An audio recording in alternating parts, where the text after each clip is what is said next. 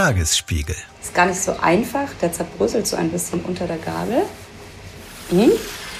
Aber es schmeckt wirklich, also ich finde, das schmeckt wirklich genau wie normaler Feta, den ich so kenne. Was ihr da hört, bin ich in Friedrichshain, direkt an der Spree, am Osthafen, in einem dieser renovierten Klinkersteinhäuser. Da sitzt ein Start-up, Formo heißt das, das möchte künstlichen Käse herstellen, also Käse ganz ohne Kuh. Tagesspiegel. Futur B. Stadtprojekte, die unsere Zukunft gestalten.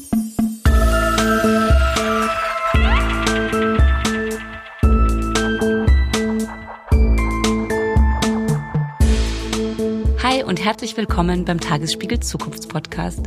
Wir besuchen im Berliner Zukunftsbezirk Friedrichshain-Kreuzberg Projekte, die schon jetzt die Welt gestalten, in der wir dann in 30 Jahren leben werden. In fünf Episoden schauen wir uns an, wie wir uns durch die Stadt bewegen werden, wie und ob wir zukünftig noch altern. Wir finden heraus, wie wir unsere Häuser und Wohnungen vor Überflutungen und extremer Hitze schützen und fragen uns, ob wir 2050 tatsächlich noch natürliche Lebensmittel essen. Ich bin Julia Weiß, Journalistin beim Tagesspiegel und in dieser Episode sprechen wir über die Frage, ob unsere Lebensmittel zukünftig vor allem aus dem Labor kommen werden oder ob nicht.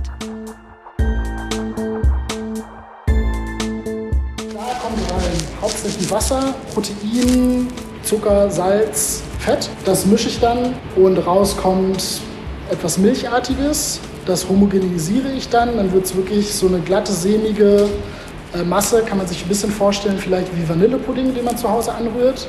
Die Stimme, die ihr da gehört habt, gehört Vincent Pavlov. Er ist Lebensmitteltechniker in Friedrichshain und was er uns da beschreibt ist, wie er Käse ganz ohne Milch herstellt. Das Unternehmen, für das er arbeitet, heißt Formo. Es ist ein Start-up mitten in Friedrichshain-Kreuzberg und sie arbeiten daran, Käse im Labor herzustellen. Also Feta, Ricotta, Streichkäse, Camembert und Blauschimmelkäse. Und den Feta durfte ich sogar probieren, als wir vor Ort waren. Ist gar nicht so einfach, der zerbröselt so ein bisschen unter der Gabel. Mhm. Aber es schmeckt wirklich, also ich finde, das schmeckt wirklich genau wie normaler Feta, den ich so kenne. Käse ohne Kuh, das klingt vielleicht erstmal ungewöhnlich, aber es scheint möglich zu sein. Denn auf der ganzen Welt gibt es Start-ups wie Formo, die an künstlichem Ei, künstlicher Milch, künstlichem Käse arbeiten. Damit ist nicht der vegane Käse gemeint, den ihr vielleicht schon von Pizza kennt, der manchmal auch nach Cashewnüssen schmeckt, sondern eben echter Käse. Die Unternehmen haben so Namen wie Perfect Day und New Culture aus den USA, Remilk aus Israel oder Turtle Tree Labs aus Singapur. Sie alle wollen die nächste Revolution in unseren Supermarktregalen auslösen. Dafür produzieren sie künstliche Proteine im Labor. Und daraus machen sie dann tierische Produkte, also Milch, Ei oder Käse, aber eben ganz ohne tierische Beteiligung. Ich habe mich ja gefragt, ob sich das lohnt. Die Antwort ist ja. Der Markt dafür ist riesig. Laut einer Analyse der Unternehmensberatung Boston Consulting Group von 2021 soll sich der Markt für künstliche Proteine innerhalb von 14 Jahren bis 2035 verachtfachen, von 13 auf 96 Millionen Tonnen. Doch es geht nicht nur um die Frage nach künstlicher Milch und künstlichem Käse, das Thema dahinter ist viel größer. Denn in unseren Supermärkten liegt Fleisch aus Erbsenproteinen, das echtem Fleisch so ähnlich ist, dass ein Nichtwissender es in der Bolognese-Soße wohl kaum erkennen würde. In Singapur verkauft ein Restaurant als erstes weltweit Chicken Nuggets aus Hühnchenfleisch, das im Labor gezüchtet wurde. Und ein anderes Start-up aus Friedrichshain-Kreuzberg hat eine Art Gewächshauskühlschrank entworfen, in dem Salate und Kräuter ohne natürliches Sonnenlicht wachsen. Indoor Farming ist der Begriff dafür. Doch was bedeutet das für uns und unsere Ernährung? Werden wir in 30 Jahren keine natürlichen Lebensmittel mehr essen? Wird alles künstlich im Labor zubereitet?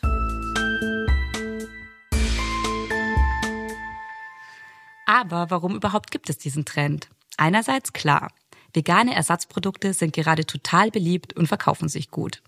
Ich weiß ja nicht, wie es euch geht, aber ich kaufe das auch oft aus der Idee heraus, dass für mein Essen keine Tiere leiden sollen. Deswegen habe ich mit Nachhaltigkeitsforscher Oliver Stengel gesprochen. Der sagt, Tierwohl ist nur ein Grund, warum es aktuell so viel Forschung zu künstlichen Lebensmitteln gibt. Er ist Professor für nachhaltige Entwicklung und forscht an der Hochschule Bochum zu globaler Transformation. Weltweit gehen die Ernteerträge auch für die Haupternährungspflanzen der Menschheit zurück, also Reis, Mais, Soja zum Beispiel. Diese Produkte werden weniger, sie werden teurer. Das wirkt sich dann auch auf tierische Produkte aus, weil ähm, die tierischen, also das Vieh, ja auch auf diese Futtermittelpflanzen angewiesen ist. Gründe dafür, dass Lebensmittel weniger werden, sind Hitze, Dürre, aber auch Überschwemmungen, die die Ernten zerstören. Allein im vergangenen Jahr wurden in Deutschland rund 20 Prozent weniger Mais geerntet als im Vorjahr. Das bedeutet, wenn wir über Ernährung sprechen, müssen wir auch darüber sprechen, wo wir unser Essen in Zukunft herbekommen. Gerade wenn es wegen der Klimaveränderungen immer komplizierter wird, es klassisch auf den Feldern anzubauen.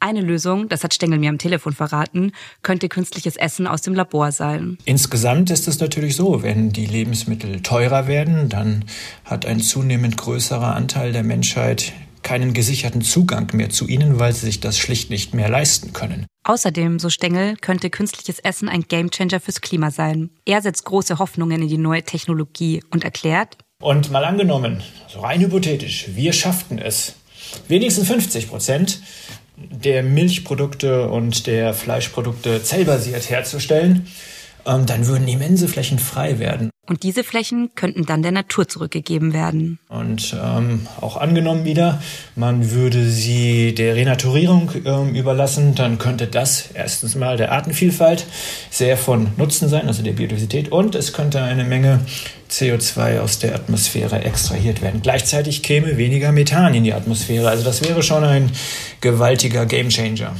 Essen im Labor herzustellen, könnte also in Zukunft wichtiger für uns werden, damit wir unabhängig von den Wetterbedingungen Essen herstellen können.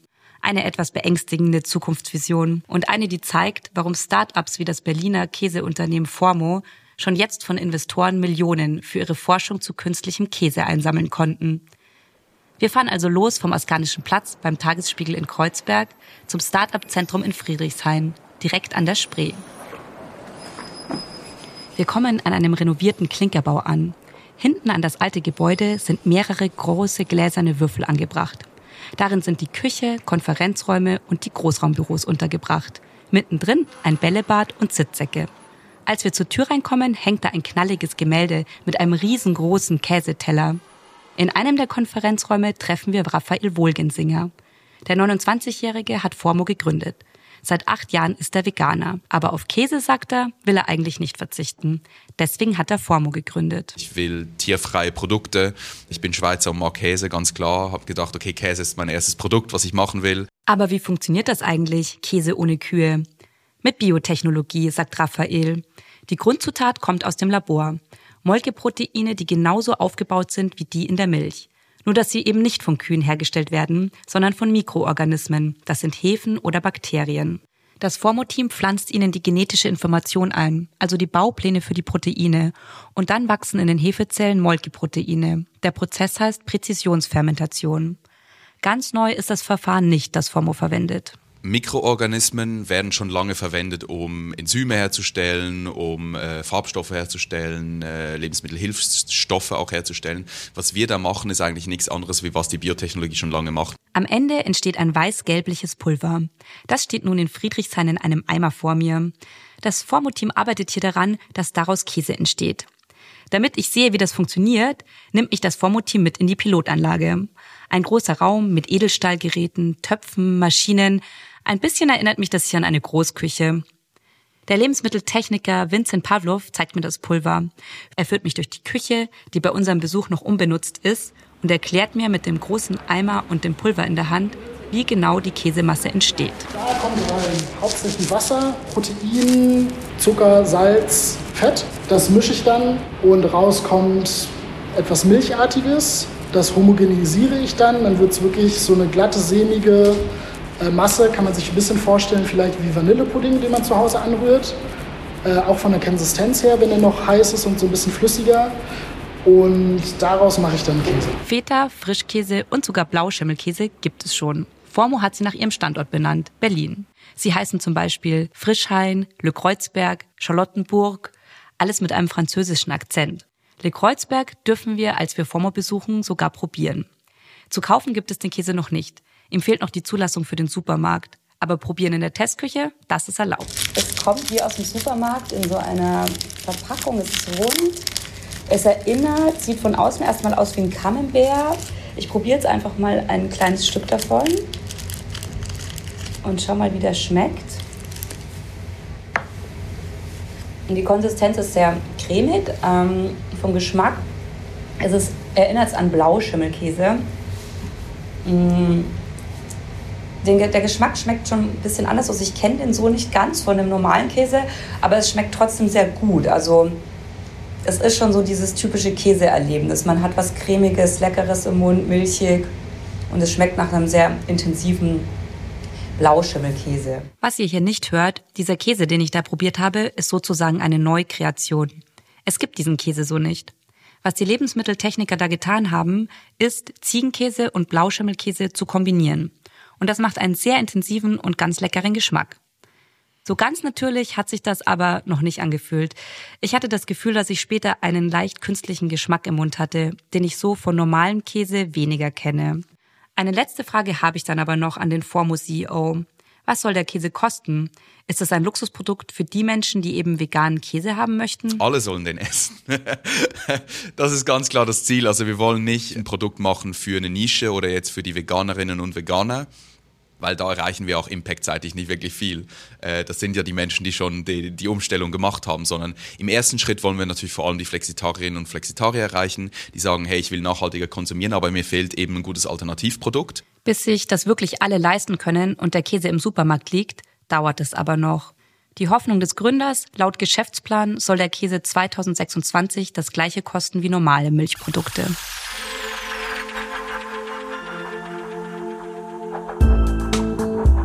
Die Frage, die sich mir aber auch sofort gestellt hat, als wir FOMO verlassen haben, wollen wir das eigentlich, dass Käse aus künstlicher Milch das Naturprodukt ersetzt? Um das herauszufinden, habe ich eine Expertin für Käse in Friedrichshain-Kreuzberg um ein Gespräch gebeten. Ursula Heinzelmann heißt sie. Sie ist Weinkennerin, Köchin, Autorin und, für uns am wichtigsten, sie ist Käsesommelier und Verfechterin von natürlichem Käse. Die Vielfalt beim Käse entsteht ja nicht nur durch die vielen unterschiedlichen äh, Schritte in der Methodik, ähm, sondern also wie regel ich die Temperatur, die Luftfeuchtigkeit und so weiter, sondern auch durch die unterschiedliche Zusammensetzung der Milch bedingt durch die Produktionsbedingungen in Anführungsstrichen, also der Ort, äh, wo diese Tiere tatsächlich leben und sich ernähren. Denn Käse, argumentiert Heinzelmann, schmeckt unterschiedlich, je nachdem, wo die Tiere aufwachsen und was sie fressen. Für Heinzelmann geht es sogar noch weiter.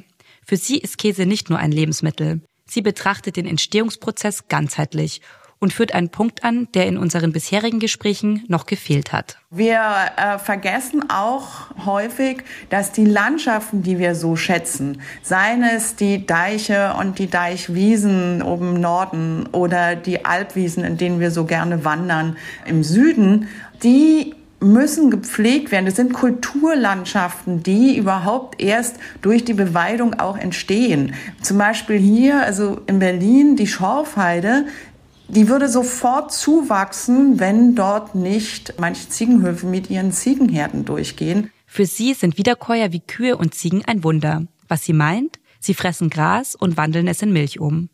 Dieses Wunder können wir nicht im Labor nachzüchten. Davon ist Heinzelmann überzeugt. Denn wenn wir Menschen etwas Natürliches nachbauen, dann können wir immer nur einen Teil des Ganzen begreifen. Dann gibt es eine Uniformität, die ja aus meiner Sicht Langeweile mitbringt und zwar nicht nur für uns geschmacklich, sondern auch tatsächlich für unseren Körper, glaube ich, zu langweilig ist. Doch ist der Laborkäse wirklich in den Inhaltsstoffen zu langweilig für den Körper? Ist er gesünder oder ungesünder im Vergleich zu echtem Käse? Um diese Frage zu beantworten, habe ich bei Evelyn Breitweg-Lehmann angerufen. Sie arbeitet beim Bundesamt für Verbraucherschutz und Lebensmittelsicherheit und ist für die Zulassung von Lebensmitteln zuständig. Auch für sowas wie den Käse von Formo. Denn der fällt nach einer EU-Richtlinie unter ein sogenanntes neuartiges Lebensmittel.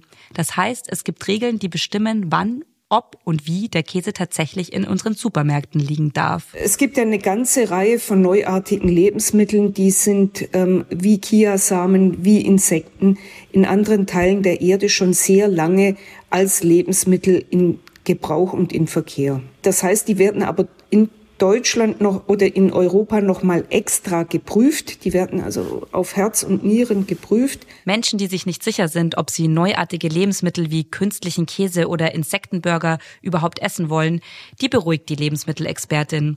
Alle neuartigen Lebensmittel, die bei uns im Supermarkt landen, überprüfen die europäischen und deutschen Behörden. Und erst wenn sicher ist, dass keine schädlichen Wirkungen von dem Lebensmittel ausgehen, erst dann erhält es eine Zulassung. Diese Zulassung für Deutschland und die EU hat Formo bisher noch nicht. Das kann insgesamt bis zu sechs Jahre dauern. Doch was, wenn der künstliche Käse oder andere künstlich nachgebildete Lebensmittel in unseren Kühlregalen landen? Ist das gut für den Körper? Der Ernährungsmediziner Stefan Kabisch von der Charité sagt Nein. Er hat in den letzten Jahren einen Trend beobachtet. Wurst, Fertigsuppe oder Sojaburger landen immer häufiger auf unseren Teller. Und künstlicher Käse, das hat er uns gesagt, ist aus gesundheitlicher Sicht nichts anderes als Tiefkühlpizza. Ein sehr stark verarbeitetes Lebensmittel. Und die sind oft ungesund. Den Menschen, die davon sehr viel konsumieren, haben ein erhöhtes Risiko für eine Fülle von Stoffwechselerkrankungen. Das beginnt beim Übergewicht, geht über Typ-2-Diabetes zu Herz-Kreislauf-Erkrankungen, Krebserkrankungen, vielen weiteren Sachen. Das Problem ist, bei künstlichen und verarbeiteten Lebensmitteln gehen gesunde, natürliche Inhaltsstoffe wie Eiweiße oder Ballaststoffe oft verloren. Gleichzeitig werden bei Fertigprodukten oft ungesunde Inhaltsstoffe wie Salze und Zucker hinzugefügt. Die funktionieren dann als Geschmacksträger. Es gibt aber auch Ersatzprodukte, das hat mir Stefan Kabisch auch gesagt, die sind gesünder als die natürlichen Originale. Die sind im Alltag aber wahnsinnig schwer zu erkennen. Das geht eigentlich nur, indem man die kleingedruckte Zutatenliste liest und versteht. Warum sollte man so einen großen industriellen Aufwand betreiben, nur um ein ganz bestimmtes Eiweiß herzustellen, das wir essen? Ähm, wir könnten uns problemlos ja pflanzenbasiert ernähren, wären also letztlich auf diese Milcheiweiße gar nicht angewiesen. Theoretisch, sagt er, wäre es ausreichend, wenn wir Hülsenfrüchte wie Kichererbsen, Bohnen und Linsen essen statt Fleisch und Milch. Doch für diejenigen von euch, die jetzt fürchten, Kichererbsen statt künstlichem Käse essen zu müssen, gibt es Entwarnung. Denn bei einem sind sich der Nachhaltigkeitsexperte, der Gründer und die Käseexpertin einig. In Zukunft ist es wichtig, dass wir unsere Lebensmittel nicht nur auf einem Weg produzieren können. Das ist dann eben auch ein Zeichen für die Politik, dass man Produktions-, also Anbauverfahren diversifizieren muss, um eben die sichere Versorgung mit Lebensmitteln auch künftig zu gewährleisten. Und dann werden auch automatisch diese neuen Möglichkeiten zunehmend in den Fokus geraten und äh, politisch, das heißt eben auch finanziell gefördert werden. In 30 Jahren glaube ich eben an ein Lebensmittelsystem, was mehrheitlich ohne Tiere funktioniert. Vielleicht irgendwann könnte es die Käse ersetzen, die wir jetzt produzieren, unter Bedingungen für die Tiere, die wirklich nicht angebracht und vertretbar sind. Das war's für heute hier im Podcast. Wenn euch unsere Episode gefallen hat, kommentiert bei Spotify, schenkt uns viele Sterne bei Apple Podcast und erzählt euren Freunden und Bekannten von uns. Die nächste Episode erscheint in zwei Wochen. Wenn ihr so lange nicht warten möchtet und schon früher wissen möchtet, was bei euch im Bezirk passiert, abonniert unsere kostenlosen Tagesspiegel Bezirke Newsletter und unterstützt unsere Arbeit mit einem Tagesspiegel Abo. Die Links findet ihr wie immer in den Show Notes.